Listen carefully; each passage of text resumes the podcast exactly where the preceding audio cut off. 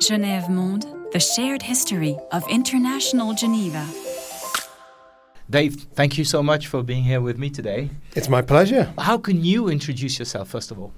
Well, I'm Dave Goodman. I am the communications lead for the Eurovision Song Contest and the Junior Eurovision Song Contest, based at the European Broadcasting Union, which is headquartered here in Geneva. And I've been living in Switzerland for the past 11 years now. Perfect. I know that you have a past in uh, the broadcasting industry with the BBC. Can you tell me more about the, the, this first job, maybe that led you to the, that position today? Yes, I used to be a radio broadcaster and journalist. Uh, so I trained to do journalism uh, on the radio, and I worked for the BBC in my home city of Manchester, England, uh, for a number of years before then travelling off to Amsterdam. I worked in Hilversum there for the Dutch World Service. Uh, and then following that, Euronews in Lyon, and that gave me a real appetite for working internationally. Uh, so I found my way to Geneva as a journalist, and I presented the breakfast program on World Radio Switzerland, which used to be uh, the English service, ra- the English radio service of the uh, uh, Swiss Public Broadcaster (SSR).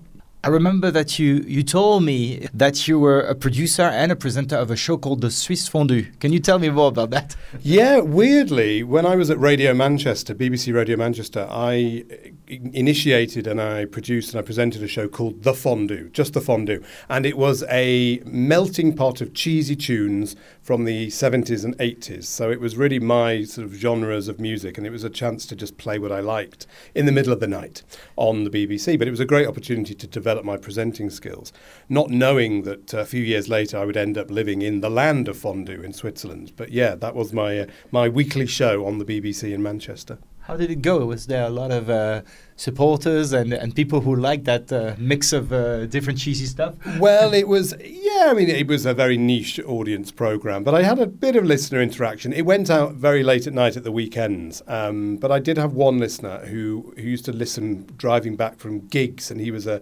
a, a middle aged man who, who loved these songs the first time round, and he was a sort of a club singer, and he would always send me emails and request songs, and I had a really good sort of rapport with him. And actually, later on, once I'd finished the show and, and I'd moved on and moved to the Netherlands, I got an email from his son uh, to say that he he died, and he, he wanted me to know that his father was really um, quite fond of my show, and uh, and he wanted you know he, he'd found a lot of emails from his father to me, and and one of those things with radio, I think, is you know you you you know that thousands are listening or millions in some cases, but you're always talking to one person. Um, and just to know that you touch one person's life, I think, with radio and broadcasting, and also with Eurovision as well now, to know that you, you made an impact is really important, I feel. And so that was always very special. So that leads us to the, the question of that kind of music. Why do I talk about that kind of music? Because Eurovision Song Contest sometimes, for the purist of the top 40 or even for the purist of the popular music is not that interesting for them. I don't know where does that come from. Do you think it's the cheesy stuff that is uh, usually used to describe the music of uh, of the Eurovision Song Contest, or is it like a bad trial? Well, I think because the Eurovision Song Contest has been going for nearly 70 years, 67 years now, it's it's created uh, memories and it's created reputations and, and sort of has an identity in different countries for different reasons. And many people remember certain eras of the song contest, and and it's had many different incarnations. The format has changed over the years. The music has changed. It's it's often reflected the music of that age. Sometimes it's fallen behind uh, the reflecting the music. Um, so I think it's got that reputation because some of the music that was around in the 60s, 70s, and the 80s possibly could be seen as sort of Schlager music. If you you know you know that word, it's you know German, Scandinavian music, Volksmusik, very sort of popular music, um, very melodic music, very upbeat music. But really, the contest has has evolved and massively so in the last decade. And to to call the competition cheesy now would be to do a massive disservice to the standard and the quality of the artists and the music that actually the Eurovision Song Contest produces. Not least uh, visible last year with our winners Måneskin, who won for Italy, because they launched themselves into a huge global career from Eurovision with a rock song, you know, with a song that w- was not in any way pop or any way considered kitsch or cheesy. And so Eurovision has been a platform over the years for all different genres of music. And in some people's minds, it's stuck in their heads that it's slightly cheesy, but it really isn't like that. It really is a place for all genres now, all different artists. And what we say and what has been proven in the last few years is that it's a place for authentic music. And the songs that do the best at Eurovision now are the ones that are authentic It's in their national language, in a genre that the artist is comfortable singing in or usually sings in. And so, actually, it's very musically relevant now, and we're seeing that with the audiences we have across the world, uh, from the you know very very young audiences that we attract now. It shows that the contest is relevant and the music is relevant.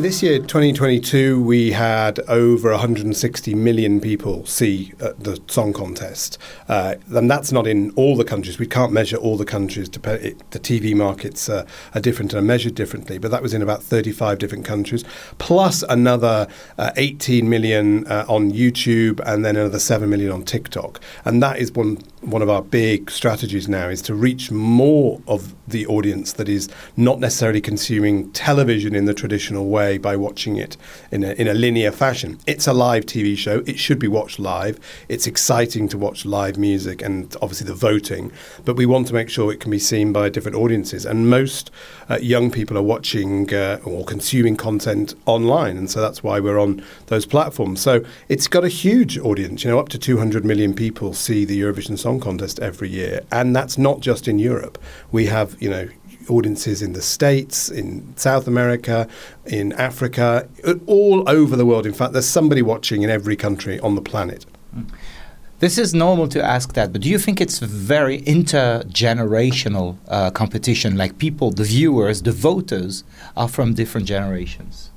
Well, we see this year, I think we had one of the highest number of uh, votes recorded in terms of the public vote um, that that we've seen. Um, but yes, it's it, it, we can see in the ratings what type of audience is watching, and what we do see is that the average um, audience is of all different generations, and in fact, the younger audience is higher um, watching the Eurovision Song Contest for these channels, the public television channels it's on around Europe, uh, when Eurovision on, the audience is higher than they normally are. So it brings young audiences. But of course, there are still the people watching who, who watched it in the 60s and 70s. And that's the wonderful thing about Eurovision. It's a family show. It's supposed to bring generations together. It's great to watch it with different generations who have the, the memories of the past, but can also appreciate the music uh, of today. My mum was a prime example. She's 78 years old. She watched it this year, enjoyed a lot of the Eurovision Song Contest, and she watched it with my niece, who's eight years old. And that is what's amazing about Eurovision and what I love every year is hearing about new people finding Eurovision, whether that's new people in their teens or 20s or kids watching it for the very first time, like I did in the 1980s, and loving it for what it is and what a special event it is.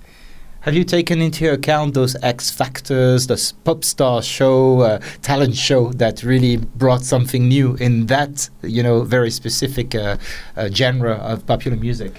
Well, we always say that the Eurovision Song Contest is very different from those shows because it's not a casting show. It's not looking for a singer. It's a song competition. And it's all about new music. And of course, the artist is important in interpreting that new music.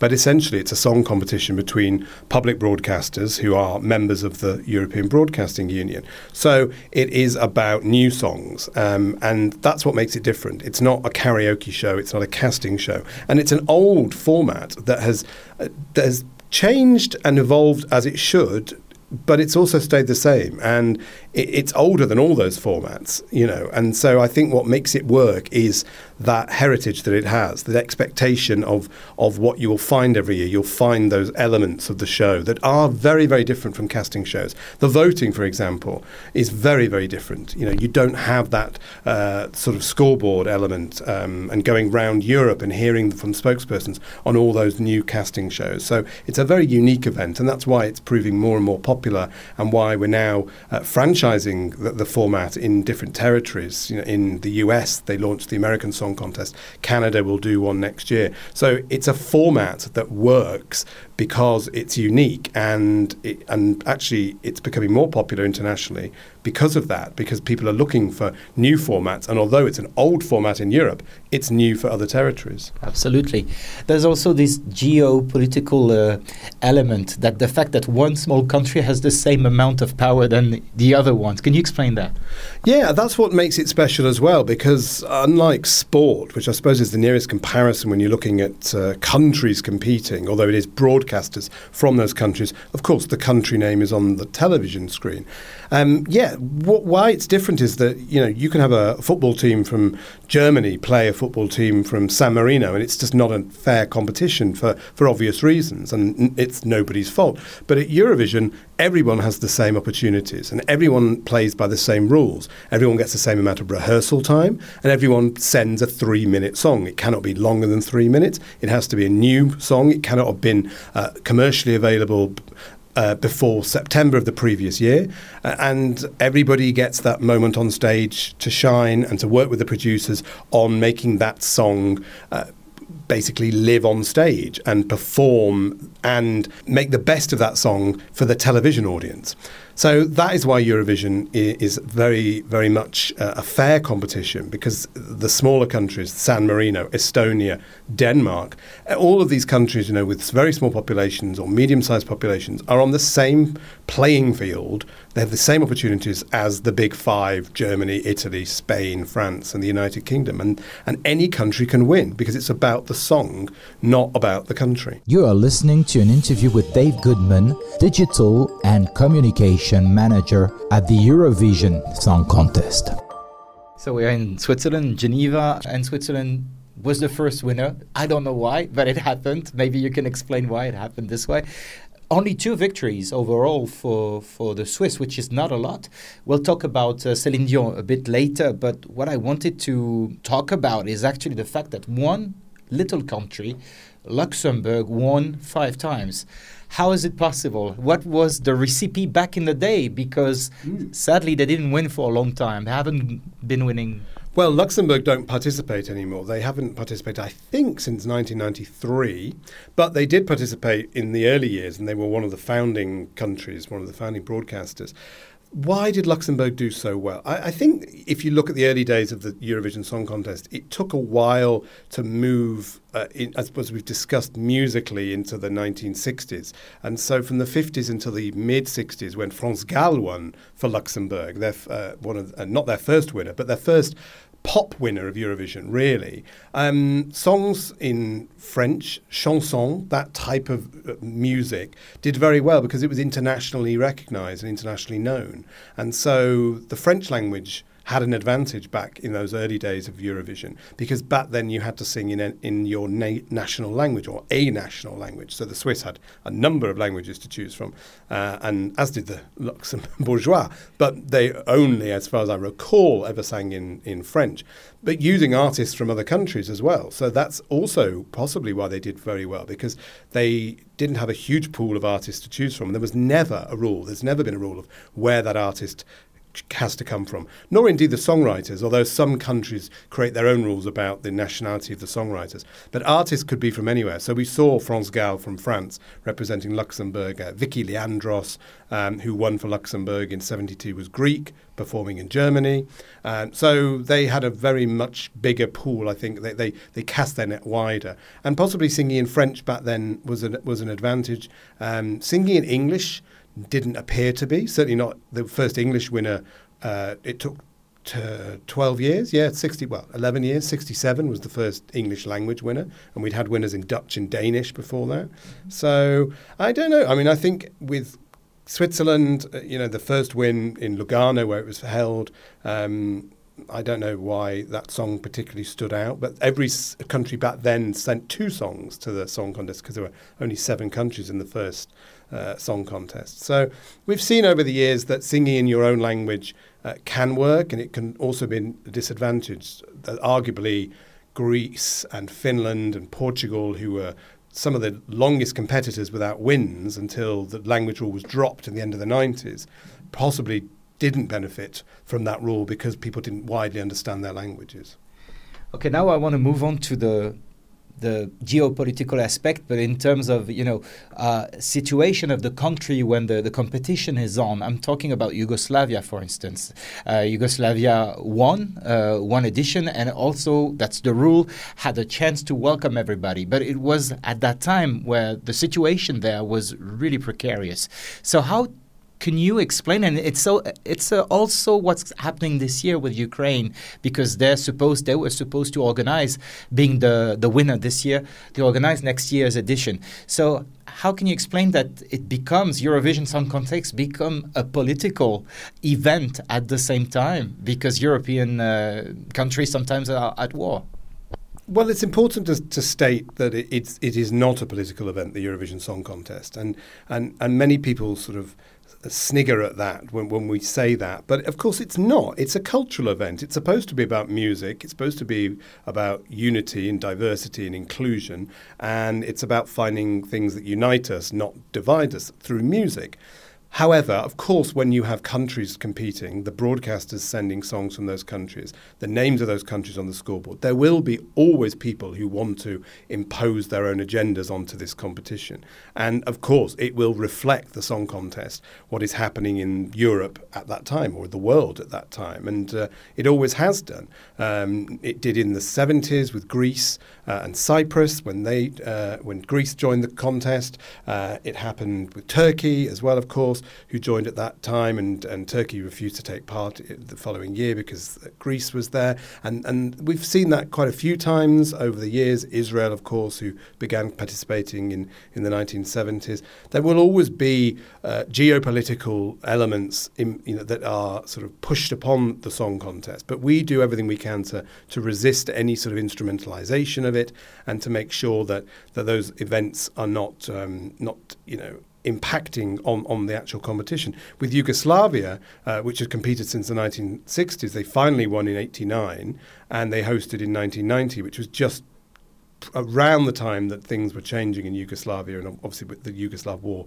came a little later. But actually, the song contest and, and Eurovision, the EBU as an organisation, has has very much preempted a lot of the changes in Europe or uh, embraced those changes, and actually as Yugoslavia broke up in the 1990s, uh, those countries then also joined the EBU separately as, as their own nations. And we saw in 1993, for example, Slovenia, Croatia, and Bosnia participate for the very first time as independent nations. And uh, only a few years earlier, we'd been in Croatia as part of Yugoslavia when they won as Yugoslavia. So we've, we've seen that. And we saw Latvia, Estonia, Hungary, Poland, all these countries join in the 1990s when Intervision disappeared, which was the sort of the Eurovision of the East of the of the Soviet Union and the uh, and the Allied countries, um, the Warsaw Pact countries. Intervision got uh, uh, dismantled, and those countries joined Eurovision, joined the EBU, and then they joined the song contest. And we saw wins for Estonia and Latvia in the early 2000s before they joined the European Union. So often the Eurovision Song Contest has been a place where those nations have been able to project their national identities on an international stage in a fair competition, as we've discussed. Um, and it's preempted changes in the political sphere, and we're really proud of that. And obviously, this year with Ukraine, uh, what happened uh, happened while we were planning for this year's event, um, and then Ukraine we wanted to very much see to participate, um, and so we uh, assisted Ukraine in that.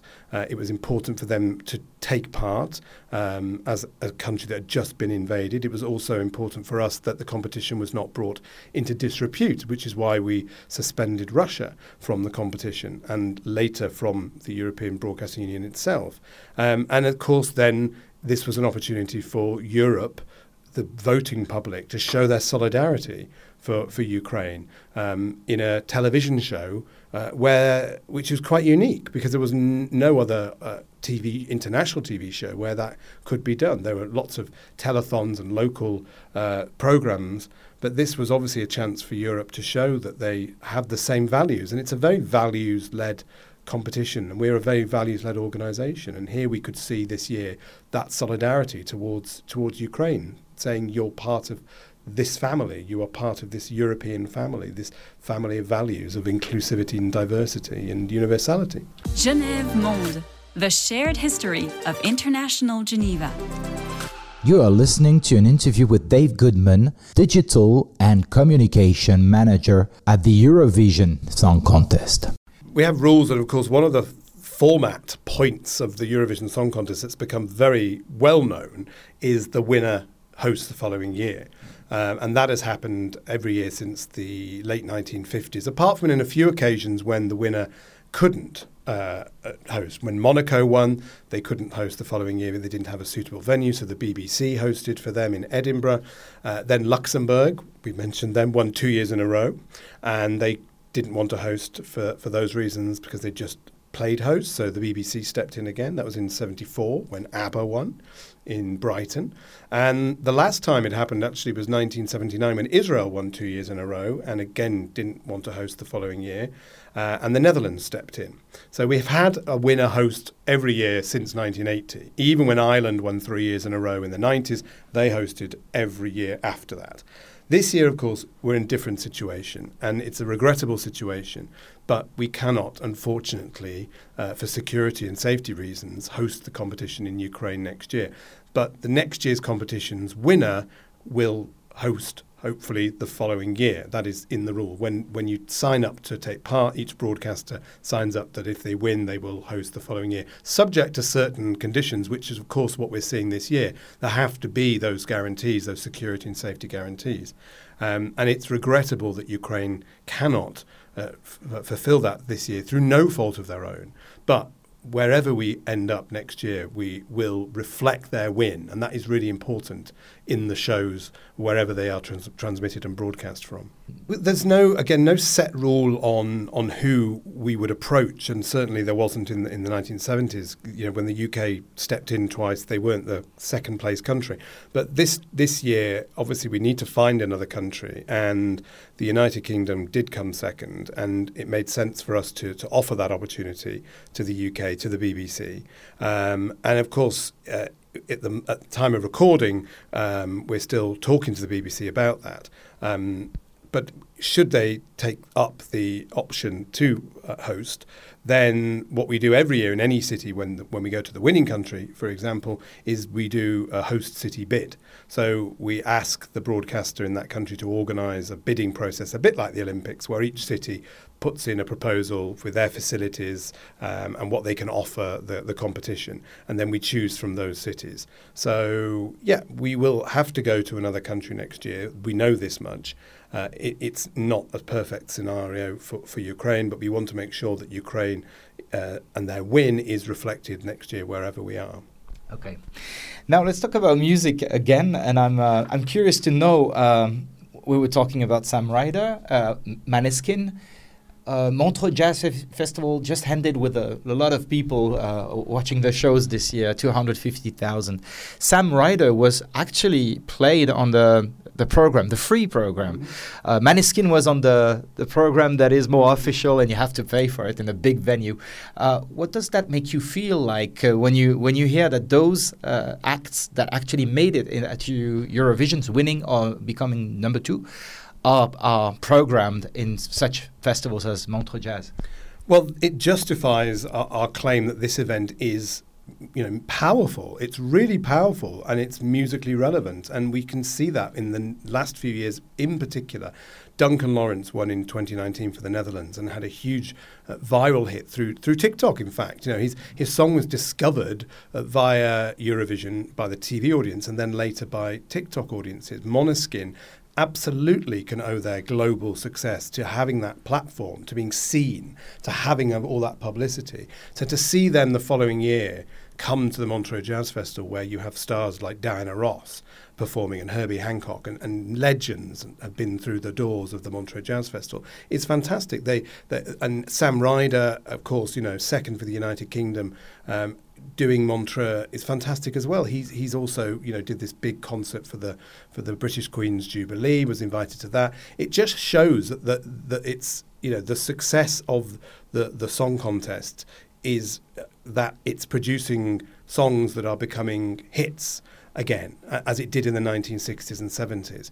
And, and it, people are finding new music through the song contest, and people are liking what they're hearing, and they're coming back. And we saw also with Ukraine, actually, in, in Glastonbury, the music festival in the UK, big huge music festival, two Ukrainian acts, the winners of this year, and the, the group last year, who I think placed fifth, were also performing at Glastonbury. Go A? Go A, yeah. Go A. Fantastic. I mean, this is great. This is great for us. We want to, this contest to produce hits. We're now even seeing, at, at, the time we're recording this, the Armenian song of this year has gone viral for, uh, and has been used on, on TikTok and is now charting around Europe as well.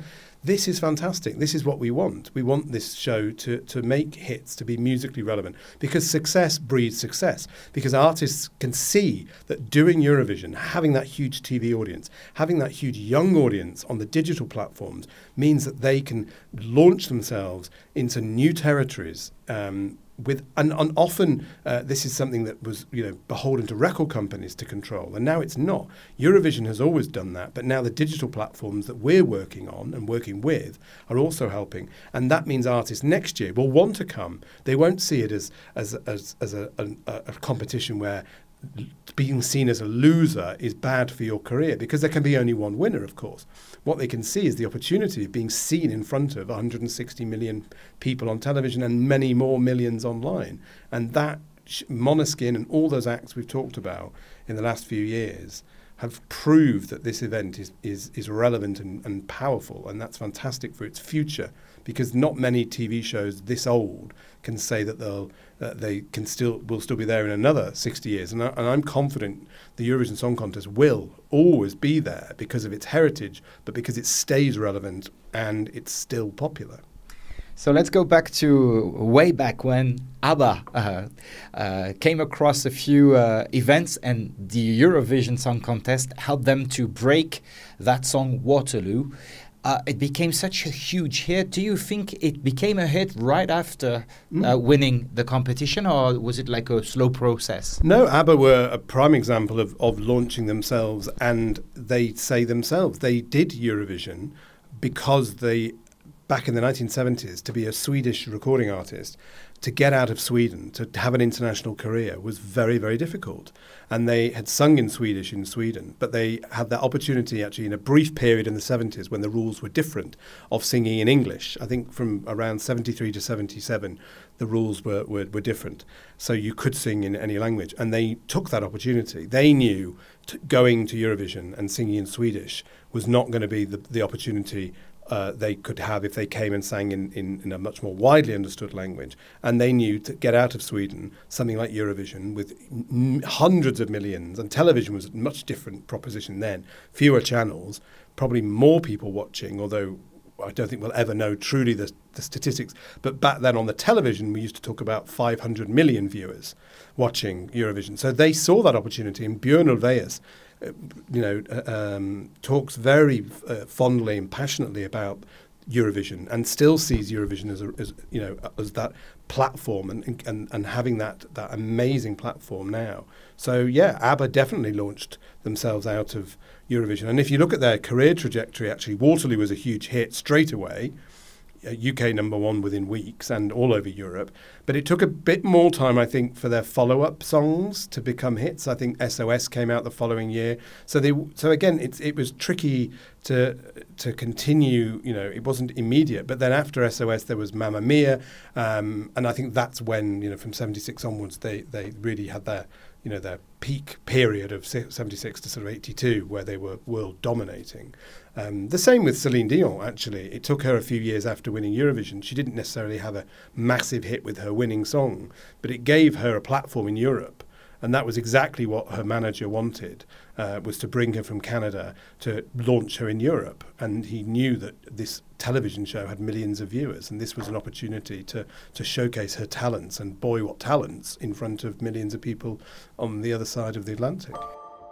Celine Dion is so important here because the Swiss people are very um, honored that such a great artist, but who became the great artist that we know after, chose to represent Switzerland with her with her talent. So, how can you explain that relationship that the, such a small country like Switzerland can have with such a big star like Celine Dion? Well, I think Switzerland, uh, less so in France, but I actually France as well. France has had Canadian artists. Natasha St-Pier sang for France.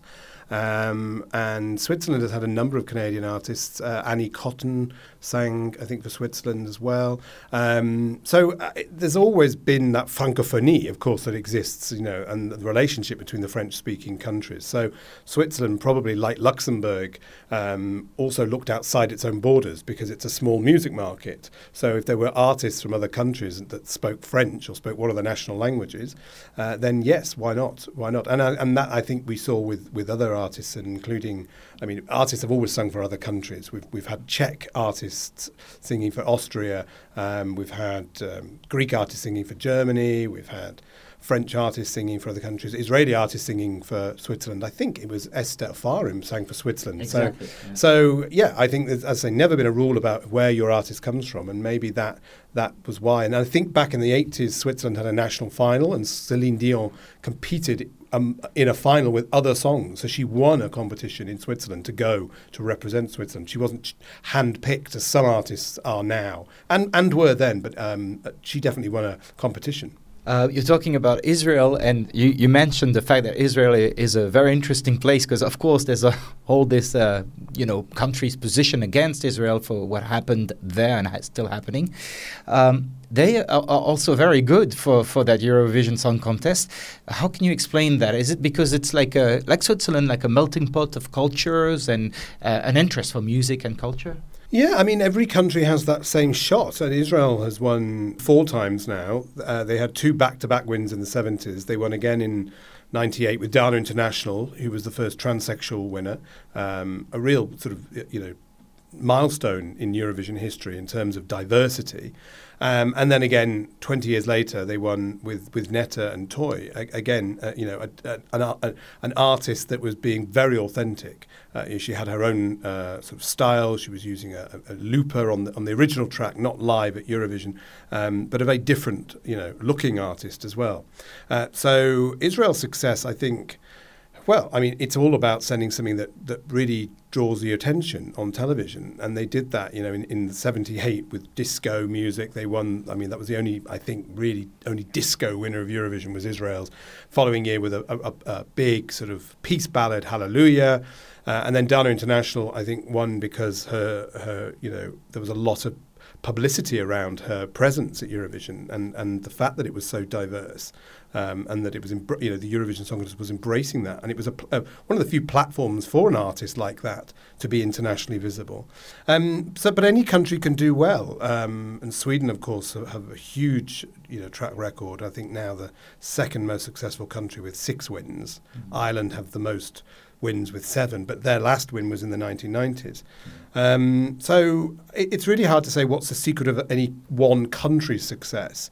Um, I think it really is just you know f- hitting gold. It's finding the right song at the right time and staging it very well. And certainly in the modern Eurovision era, it's very much about how you stage your song. You can take a song, a very average song, or at least a song that's not you know that might take a few listens, stage it very very well, and you can lift that song on a TV show where you're asking people to vote on a performance as well as on a song. But you can also take an excellent song, not stage it particularly well, uh, and lose that audience. And we've seen that, uh, and it's much more now important the television presentation. Whereas back in the 60s and the 70s, uh, you know, you, you just had people standing in front of microphones, occasionally a bit of dancing. Certainly in the 70s, it became more popular when groups could take part because the first decade or more of Eurovision, so only solo artists. In fact, I think that group, the groups rule came in the early 70s. So you need basically a choreographer, a, a fashion designer, and and so on and so forth. it's a TV show, and I think that is what people expect. There's an expectation about Eurovision, and, and it goes back to this idea of, of of what are people expecting, and they're expecting glamour. They're expecting a huge show with pyrotechnics because we've we're we, we, we're all about you know and technological advancements. That's what we do at the EBU. Uh, you know, as part of many of our other responsibilities, is finding you know ways of working together an advancing technology, whether it's HD, DAB, you know, and Eurovision, the song contest side of it, shows that. It shows that it's the most high tech show of the television year, and possibly internationally in terms of the number of lights, the cameras, uh, the way it's staged, the pyrotechnics. It, it's huge, um, and therefore you've got to impress, you've got to attract attention, and it's a competition. You've got to stand out.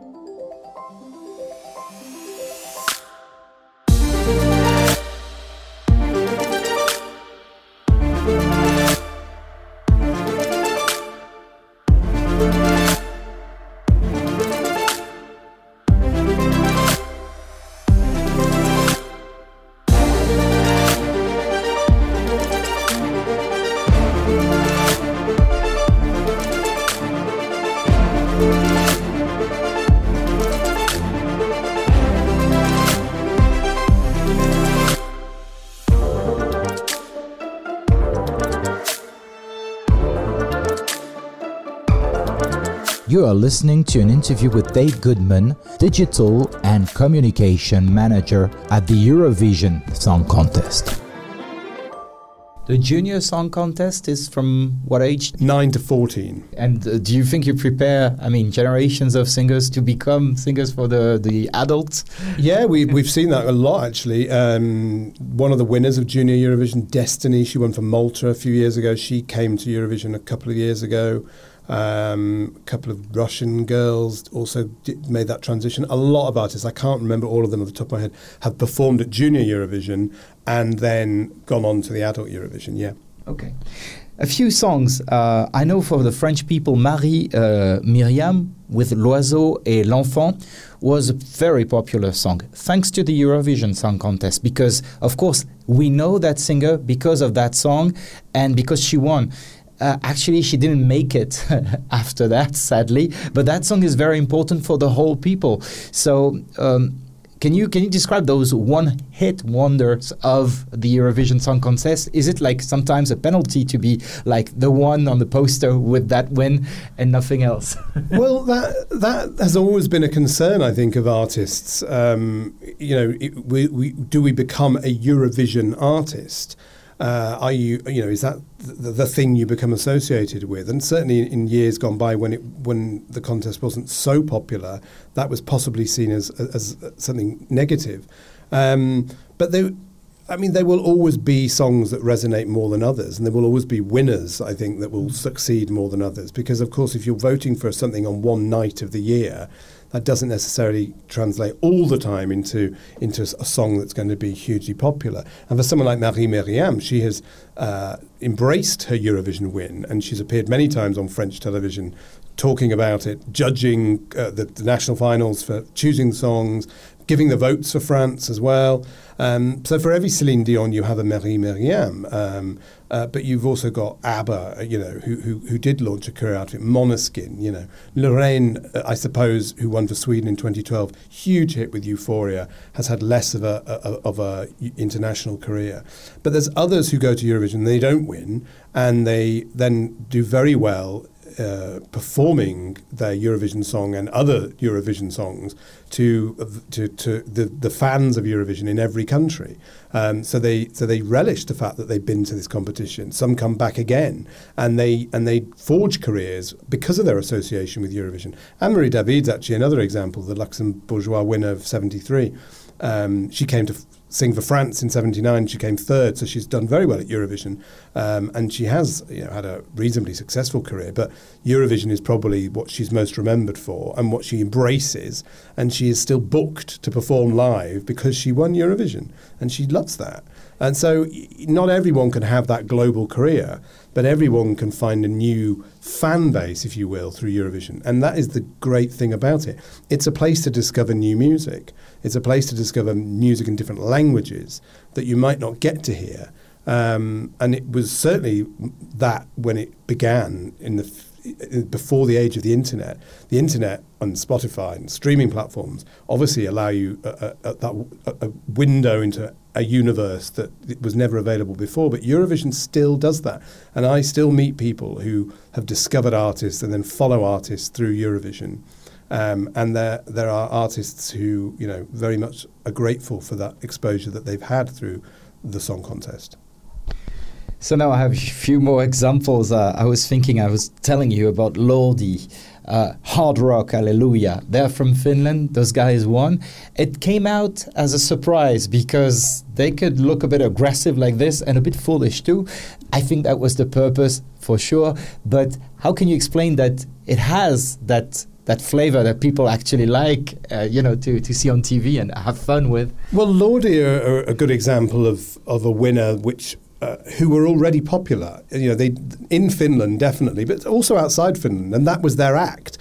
They were genuine. They didn't come. You know, they didn't create an act for Eurovision. That's what they did. That was their act. The costumes, the the hard rock. Um, so their win. Uh, was during a period of time of the song contest when there was only televoting. So that was between 1998 and 2009. So it was only the public that chose the winners and the and chose you know voted on the songs during those years, except if there was a problem with that vote in that country where we always had backup juries. So Finland was chosen by Europe. Finland was chosen by the public because again, it's a television show, and on Saturday night in May, uh, you're confronted with that act with Lordi doing what they do on television. It obviously is going to attract attention. It's obviously going to be memorable, and it's about being memorable at Eurovision. You know, it's about having a great song, and they did have a great song, but it's about performing it and being memorable. And at the end of the 23, 24, 25 songs that night, people remembered Lordi the most, and they voted for them. And Finland had never won the competition until that point, and they'd been participating since the mid 60s. But also on the same level you had um, Salvador Sobral, Portugal's first winner in 2017. Now, they had also competed since the 1960s, 50 years, but no win. And when he won, he won with a very traditional song in Portuguese that captured a moment. So Lordi might have been all about pyrotechnics and costumes, but he was about an intimate moment that drew you into the television. And that was their first win after that many years. So it's about creating a television moment um, and creating something emotional. However, you do that, and it doesn't matter what genre you are singing in or what look you're going for. It's about creating something that makes somebody pick up the phone, uh, or indeed now those juries as well, because 50% of the vote now is juries. Those they're music professionals. They're looking for vocals. They're looking for the songwriting. They're looking for the performance as well. So it's all about combining those things to create something special. So we were talking about languages earlier in this interview. Like French was popular in the beginning, English maybe more so these days. But I, am talking about re- regional languages. Like the Breton language was represented for France this year. Um, does that open the door? For other uh, regional uh, languages, uh, Catalan in uh, in Spain, uh, I don't know Basque, etc., um, etc. Et um, do you think we're going this way like yeah. to no i do and i think that's the, the, the great thing because there was a lot of criticism when when the, the rules changed in the 90s that, that once again allowed any country to sing in any language and for the first few years many many countries chose english because it's the language of pop music it's the most widely understood language in, in europe for better or for worse and so there was a sense of you're losing your di- diversity here. That Eurovision it was special because of of the fact that you got to hear music in different languages, but also it, it was restrictive for certain countries whose languages or musical traditions possibly did not um, work in, other countries. But what we've actually seen because of that freedom uh, to choose We've seen countries choosing to sing in a language that isn't even their own. I'm thinking, there's, there's a number of examples, but I'm thinking Austria did in 2016. They sang in French she chose to sing in French. That artist preferred singing in French. Um, so why why limit yourself to singing in German if you're Austrian? Mm. You don't have to choose English. You can choose French.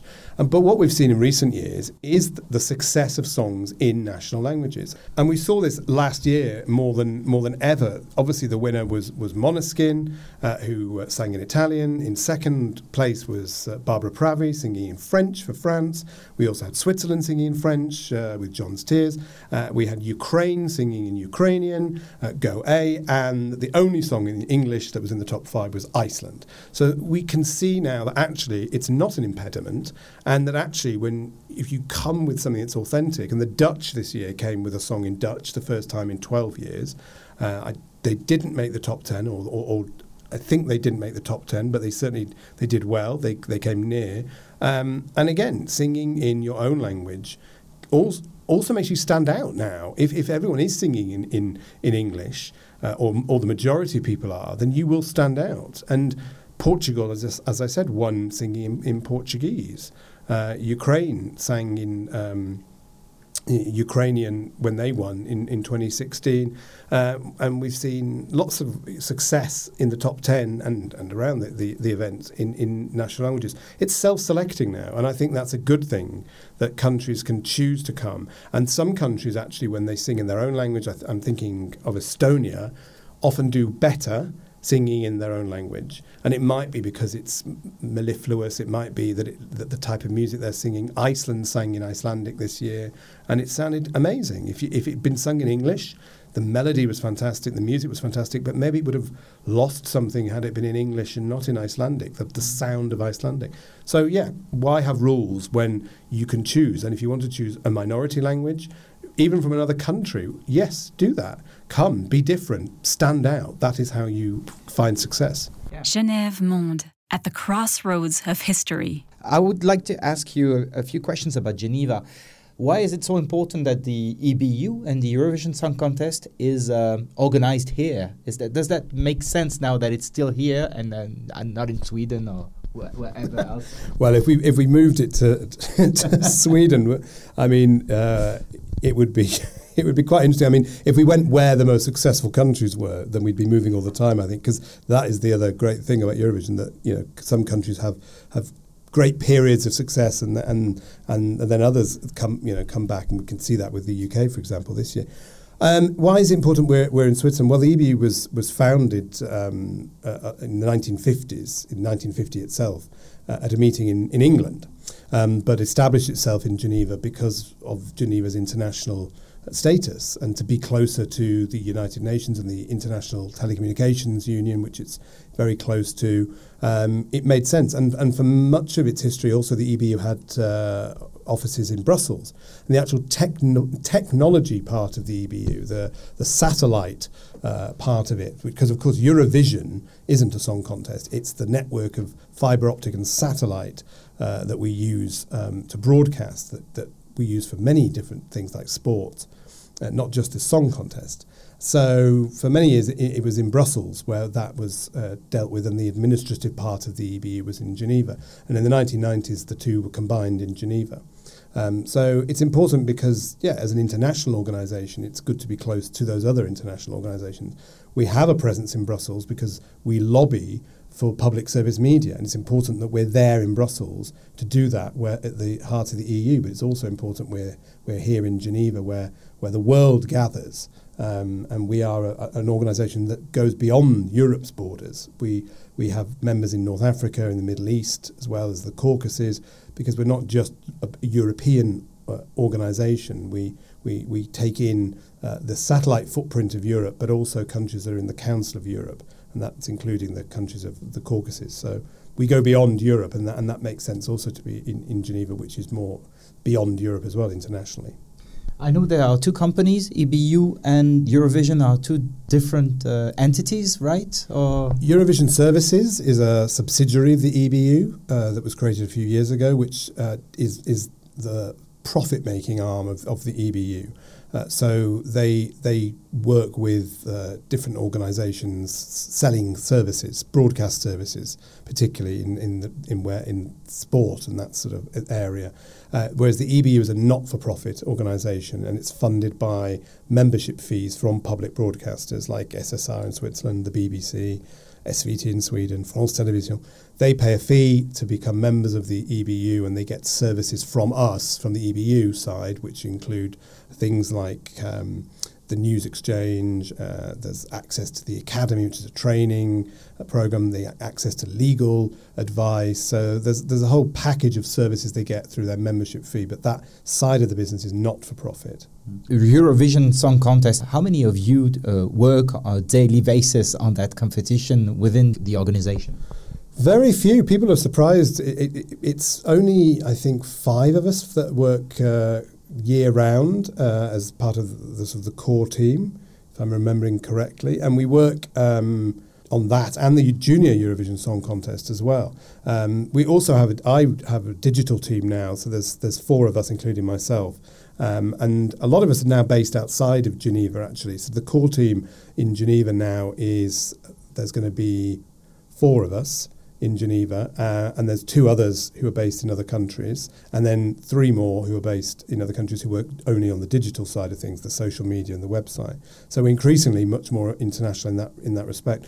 But year round, yeah, it's a it's a small operation from our side because what we do is is really work with a host broadcaster every year uh, in each country. So the winning broadcaster is the one that does uh, the work in their country is the one that produces the show, and we work with them, guiding them, and and act as real sort of um, facilitators of knowledge transfer from one country to the next, from one broadcaster to the next. And we work with a group, a steering group made up of members from different countries, different broadcasters who also make decisions about the production as well. So a lot of the work is done in the country that's hosting it every year, and we are there really to make sure there's uh, continuity between those countries. Is there somebody who's in charge of the, the history of Eurovision? I mean, the archive and how you can promote uh, the content on social networks, create some, you know, like the BBC does with Top of the Pops. Or, uh, well, that's what my job is really. I mean, I'm very passionate about the Eurovision Song Contest, and as you might have heard, and I'm really, as part of my role, trying to uh, really leverage the heritage of, of, the contest because we have huge amounts of young people finding the contest every year uh, and huge amounts of, uh, of younger people who don't know about the song contest and we have that 67 year legacy and heritage so it's finding ways of using that archive, the, the, the visual, the audio-visual archive, in ways to engage those those people who are on all our social media platforms and make it relevant to them. And many of them then go off delving into the rabbit holes of, of the internet to find the the contest and find to watch old contests. And I was the same when I was growing up. I wanted to consume more Eurovision, but it was harder then because you'd have to go. And, you know, when the when the internet arrived, you could buy old VHSs uh, off off eBay and things like that. But it's much easier now to see to, to find that heritage, and, we want to we want to use that because we don't want to ignore our past. Obviously, what is happening now and this year's songs and the last few years' songs are are hugely listened to and they're more relevant to, to younger audiences. But we want to make sure that that heritage is remembered and the archive is used. And, and we've just launched a new website, in fact, where we're going to do a lot more work with our archive, with, with actually the paper archive of Eurovision, the, the history of decision making around the song contest, because that's also fascinating. And very few people have, have seen that archive, and we want to make that more accessible. Um, being inspired by actually what the ITU have done in Geneva to, to show their, that their archive and their history. Um, and we want to make that you know available to more and more people because also what we see is that more and more academics study the Eurovision Song Contest. Uh, there, there's so much in the past of Eurovision. There's so many angles to explore the national identity, the musical diversity. There's so much to discuss and explore. We get requests all the time from people doing their masters on Eurovision. That te- you know, there's te- courses taught on Eurovision, and it's fantastic because it's taken seriously as a cultural event with huge impact, which is exactly what it is. So we want to make that easier for people not only to discover the fun parts, but also discover the, the history and how we got here today and why we're still the, the successful show we are. It's also soft power for certain countries. I guess you said it. Uh, I'm talking about the mm. Eastern ex-Eastern Bloc. I mean, uh, you you do well at the Eurovision. Of course, you're go you're going to be seen by the world differently. Yes, absolutely, and and the, all the countries that have won, you know, who joined Eurovision in the '90s after the Cold War ended, you you know, joined Eurovision to be part of the European family to be seen as part of, of that uh, of, of, the, of the values of Europe and to be seen as, as nations in their own right, particularly. And Estonia certainly um, openly say that when they went to compete, they went to compete to be visible and to win and to host Eurovision in Estonia was a huge deal for them, as it was for Ukraine in 2005 when they won as well. So, yeah, it's soft power, it's nation building through international events. Um, but it's important for us that the, that the positive sides of that, of course, the great thing about Eurovision, and what makes it very different and unique, is that it travels. It moves every year. You go somewhere new. You have the culture of that country reflected through the TV show. And that is what makes it special because every year, and personally working on it, it makes it extremely special because we don't know how our year will pan out. Um, because we don't know where we're going and who we're working with until the, the, winner is announced. So that's what makes it a very unique proposition, and, and certainly for a country, a fantastic opportunity to, to really uh, show off on the international stage. Yeah.